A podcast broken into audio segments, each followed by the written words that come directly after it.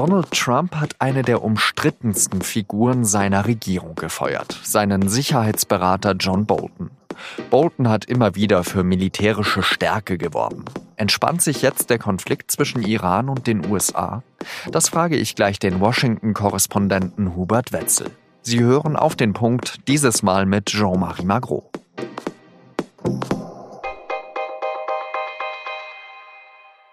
John Bolton ist ein außenpolitischer Hardliner. Jemand, der möchte, dass die USA militärisch stark auftreten. Er war schon 2003 für den Irakkrieg. Vielleicht gibt es nichts, das seine Positionen besser auf den Punkt bringt als ein Sketch in der Late Show mit Stephen Colbert. Da wird Bolton von einem Schauspieler parodiert und mit silberhaarigem Scheitel und akkurat gestutztem Schnurrbart gezeigt. General Snowball nennen sie den in der Sendung. I'm as soft and tame as General Snowball. I'm, I'm sorry, who's General Snowball? That's the name of my mustache. He's my closest advisor and a brilliant tactician. Immer wenn der Schnurrbart, also General Snowball, einen Krieg riecht, wird er größer. Bolton wird dargestellt als verrückter Kriegstreiber. Das ist natürlich Satire, aber sie hat eben doch einen wahren Kern. Bolton ist gegen Trumps Annäherungsversuche an Russland. Er hält nicht viel von den Treffen des Präsidenten mit dem nordkoreanischen Machthaber Kim Jong-un. Und er hat immer wieder für einen Regimewechsel in Iran geworben. Trump selbst soll über seinen Ex-Sicherheitsberater mal gesagt haben, ginge es nach John Bolton, würden wir schon in vier Kriegen stecken. Der Abschied war kurz und schmerzlos. Am Dienstag hat Trump nur auf Twitter geschrieben, dass Boltons Dienste nicht länger benötigt werden. Das ist zumindest die Version des Präsidenten. Bolton hätte eigentlich kurz davor zu einem Pressebriefing mit Außenminister Pompeo erscheinen sollen. Darauf von einem Journalisten angesprochen, sagt Pompeo nur, aus Washington ist uns jetzt der Korrespondent Hubert Wetzel zugeschaltet. Herr Wetzel, waren wenigstens Sie überrascht? Der Rauswurf oder der Abgang kam ganz sicherlich plötzlich. Niemand hatte damit gerechnet, dass Bolton jetzt in dieser Woche, einen Tag vor dem Gedenktag äh, des 11. September, ähm, das Weiße Haus verlässt. Aber ich glaube eigentlich nicht, dass er überraschend kam. Ähm, da hat Pompeo schon recht. Er hat ja einen ganz gutes, ganz guten Einblick in das Innenleben. Und ähm, das Verhältnis zwischen Trump und, und Bolton war schon seit einiger Zeit angespannt. Was hat denn das fast zum Überlaufen gebracht? Also, wenn man die Berichterstattung sich hier anguckt, dann war es wohl so, dass der Trump ähm, sehr sauer war ähm, über die Berichterstattung im Nachklapp zu dieser geplatzten Einladung der Taliban-Führer nach Camp David. Das war ja eine Sache, das hatte der Trump sich ausgedacht. Er wollte da den großen, ähm, den großen Friedensschluss verkünden. Und der Bolton war strikt dagegen, sowohl gegen die Friedensverhandlungen als auch gegen diese spezielle Einladung äh, der, der Taliban-Führer nach Camp David. Das kann man auch verstehen. Aber jedenfalls, als das geplatzt war, ähm, gab es eine Reihe von Berichten in den Medien hier, wo bestimmte Details durchgestochen wurden und es so dargestellt wurde, als habe also Bolton quasi den Trump davon abgebracht, und ähm, sei dabei auch noch von Vizepräsident Pence unterstützt worden. Und da stimmten einige Sachen nicht und Trump fühlte sich da offenbar schlecht dargestellt, äh, so ein bisschen als naiver Depp. Und und das ist ja eine Sache, da ähm, da da kennt er dann auch keine keine Gnade mehr. Der Trump wollte den Bolton nicht mehr im Weißen Haus haben und und ähm, dann sind die Konsequenzen klar. Dann dann muss der gehen.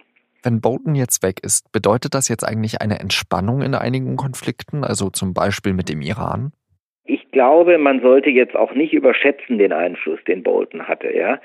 Der, der Sicherheitsberater kann natürlich keinen Krieg vom Zaun brechen. Und der Trump hat eine tiefsitzende Aversion gegen militärische Einsätze. Die bleibt. Und die hat sich auch in dieser ganzen Geschichte mit Bolton eigentlich immer durchgesetzt. Ja, diese Entscheidung, den, den Militärschlag gegen Iran zehn Minuten angeblich, bevor es losging, irgendwie abzubrechen, weil er, weil er gesagt hat, dass ich, ich, ich fange hier keinen Krieg an. Und das muss man ja auch anerkennen. Das war ja eine richtige Entscheidung. Insofern, ich glaube, es ist vielleicht ein Störfaktor weg.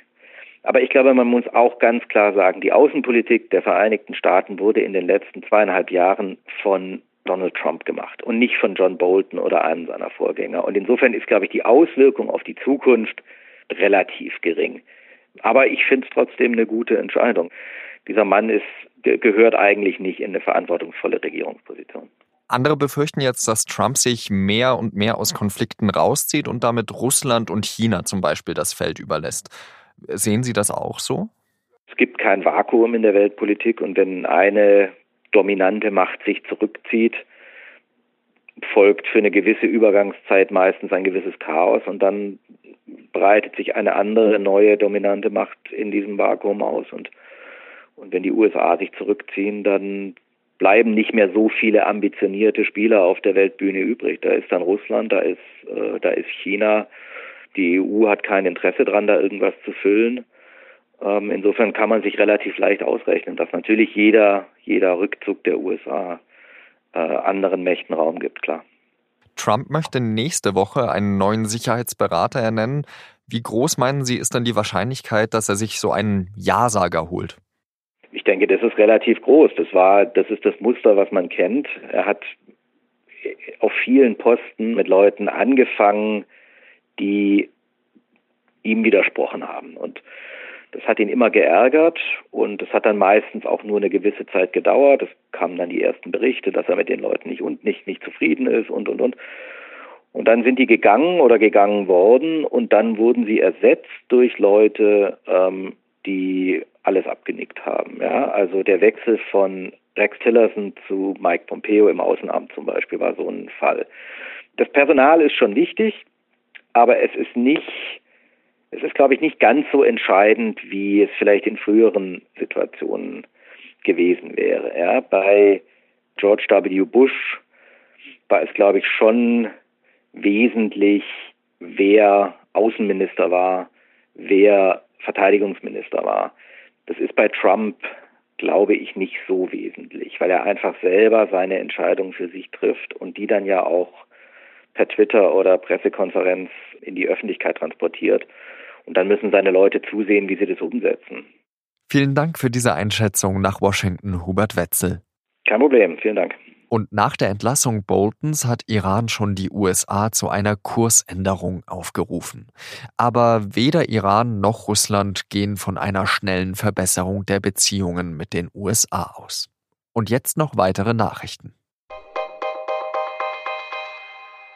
Boris Johnson wollte das britische Parlament eigentlich in eine Zwangspause schicken. Jetzt hat ein schottisches Gericht diese Zwangspause aber für ungültig erklärt.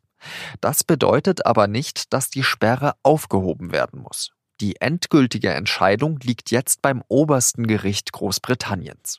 Mehrere Abgeordnete hatten gegen die Regierungsentscheidung geklagt, den Parlamentsbetrieb für fünf Wochen bis zum 14. Oktober auszusetzen.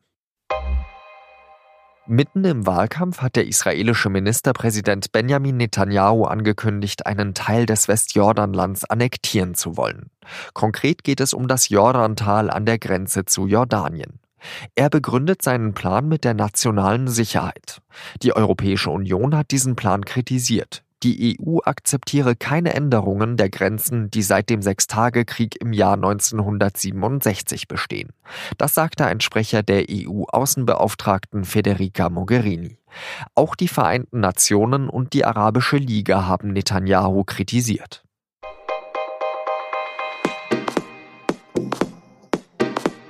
John Bolton, über den wir in dieser Folge ausführlich gesprochen haben, ist ja vor allem ein Gegner des Mullah-Regimes in Iran. Das Atomabkommen mit Iran hat Bolton mal als Obamas Waterloo bezeichnet. Und um diesen Konflikt mit Iran geht es auch in der neuen Folge unseres Recherche-Podcasts Das Thema. Da spricht meine Kollegin Laura Terberl mit Paul Anton Krüger darüber, warum der Konflikt in den letzten Monaten so eskalierte. Das war auf den Punkt. Redaktionsschluss war 16 Uhr.